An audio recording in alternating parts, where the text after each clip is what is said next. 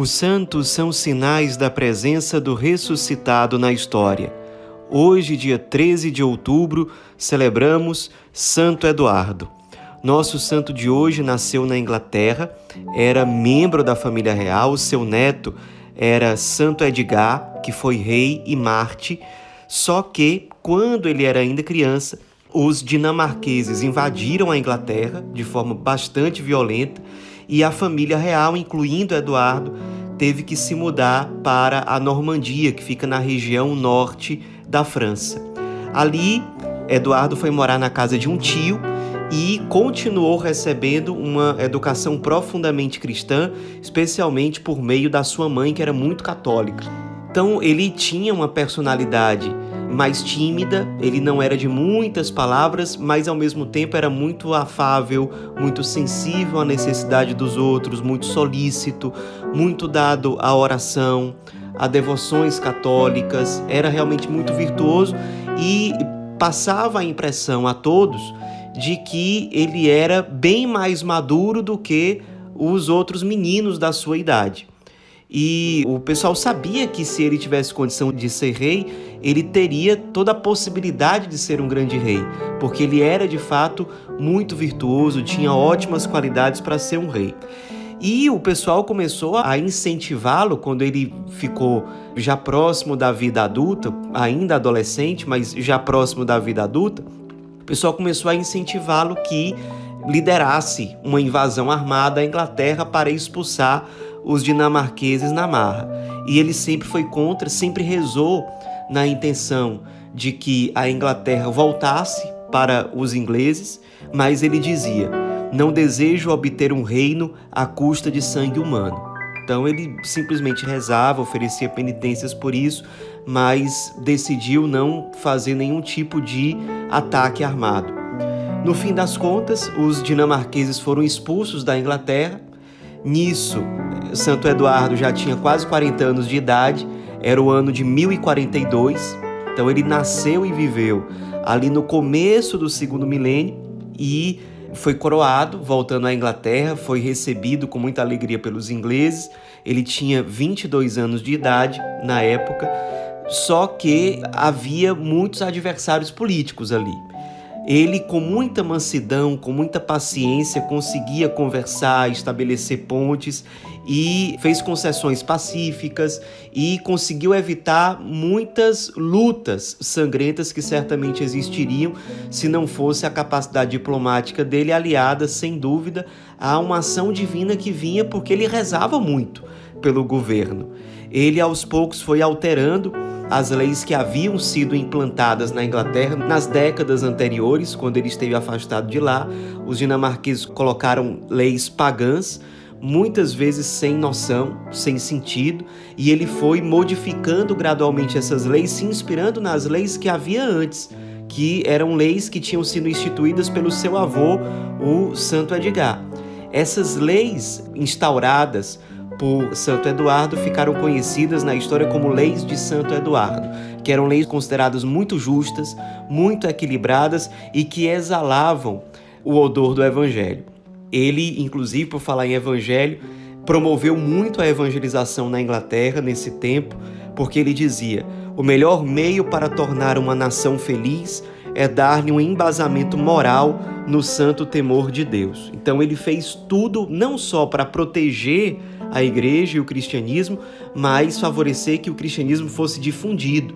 Então ele restaurou igrejas, especialmente ele mandou restaurar a famosa, a importantíssima abadia de Westminster, uma abadia importantíssima na evangelização da Inglaterra, promoveu ordens religiosas, socorreu os pobres, aliás, ele tinha uma grande sensibilidade para com os pobres. Há várias histórias, por exemplo, uma vez que tinha um mendigo passando mal que pediu a ele alguma ajuda e ele deu o anel de rei dele e o que ajudou não só aquele mendigo, mas vários outros que se beneficiaram pela venda daquele anel que era caríssimo. Além disso, ele também tinha o dom de milagres. Ele curou uma vez um senhor de um câncer, fazendo o sinal da cruz sobre ele. Ele também, uma vez, durante um inverno rigoroso, muita neve, ele encontrou na rua um paralítico que abandonado ali no meio da neve. Então ele pegou aquele homem paralítico, colocou sobre os ombros, levou até uma igreja, cuidou dele e pela oração dele, aquele paralítico foi curado da sua deficiência. Então, milagres e curas como essas, acontecidas especialmente em relação aos pobres, que eram os prediletos do rei, eram contadas assim, com muita frequência. Ele de fato privilegiava os pobres no seu governo, no seu reinado. Ele, durante a juventude, firmou um propósito pessoal de viver no celibato por toda a vida. Só que, por conta das pressões políticas e tudo mais, um rei tinha que ter uma rainha, ele tinha que ter uma esposa, até para deixar uma descendência. Então, depois de muita pressão, ele se casou com Edith, que era filha de um conde, ou seja, era de uma família também muito nobre. E Edith também era muito católica e tinha uma inclinação para o celibato. Então os dois se uniram matrimonialmente, mas nunca tiveram filhos durante os 20 anos em que eles estiveram casados, nunca tiveram filhos.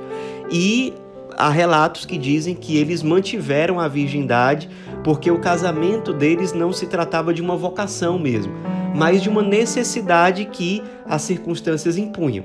Então os dois aceitaram casar nessas circunstâncias, foi o jeito. Ela, durante um tempo, até para se proteger contra possíveis ataques de adversários políticos, ela viveu no convento durante alguns anos, depois ela voltou. Os dois, embora ao que tudo indica, vivessem em continência, mas os dois se amavam muito, tinham muito carinho mesmo um pelo outro ele era muito admirado pelo povo. O povo tinha Santo Eduardo como uma espécie de pai e ele abraçou realmente essa paternidade. Ele nunca teve filhos biológicos, mas aqueles que formavam a nação inglesa era como se fossem seus filhos. Então ele tratava cada um, atendia cada um com grande atenção, com grande zelo, com grande caridade. Procurava governar sempre pensando naquilo que seria o melhor para a nação, especialmente para os mais abandonados, para os mais fragilizados. E no fim das contas, depois de uma vida consumida por amor a Cristo, ao Evangelho, à Igreja, colaborando na evangelização, servindo os pobres, fazendo um governo justo, bom, pensando em todos, ele ficou muito doente, já com 64 anos de idade, ficou de cama. Ele tinha uma grande devoção a São João Evangelista e ele recebeu uma revelação particular transmitida por São João Evangelista, dizendo que de fato a morte dele estava se aproximando então, ele recebeu os últimos sacramentos de uma forma muito piedosa, muito humilde, que comoveu todos os que acompanharam aquele momento. Se despediu da sua esposa com muita sensibilidade, com muito carinho, os dois se emocionaram muito. Se despediu de todos, deu algumas orientações, alguns conselhos para a continuação do governo, para aqueles que certamente iriam levar o reinado para frente e no fim das contas ele morreu santamente no dia 5 de janeiro de 1066. Sua canonização aconteceu no século seguinte, quase 100 anos depois, no ano de 1160, por intermédio do Papa Alexandre III. Mas logo depois da sua morte, a população inglesa em geral já o aclamou como santo. Já passou a venerar seus restos mortais, fazer peregrinações ao seu túmulo. Aliás, 50 anos após a sua morte, os seus restos mortais, suas relíquias, foram transladadas para a igreja de São Tomás, em Canterbury. E esses restos mortais estão até hoje na abadia que ele mandou restaurar ainda em vida. Essa transladação que nós mencionamos, ela aconteceu no dia 13 de outubro e essa ficou sendo a data onde a liturgia comemora Santo Eduardo. Nos inspiremos nesse grande santo, rei, esposo, que tinha grande sensibilidade para com os pobres, de profunda espiritualidade, de profunda piedade. Nos inspiremos para que nós também, na nossa missão pessoal, no nosso estado de vida, nas nossas circunstâncias concretas, de forma dócil e humilde, em tudo, sejamos fiéis à vontade de Deus. Santo Eduardo, rogai por nós.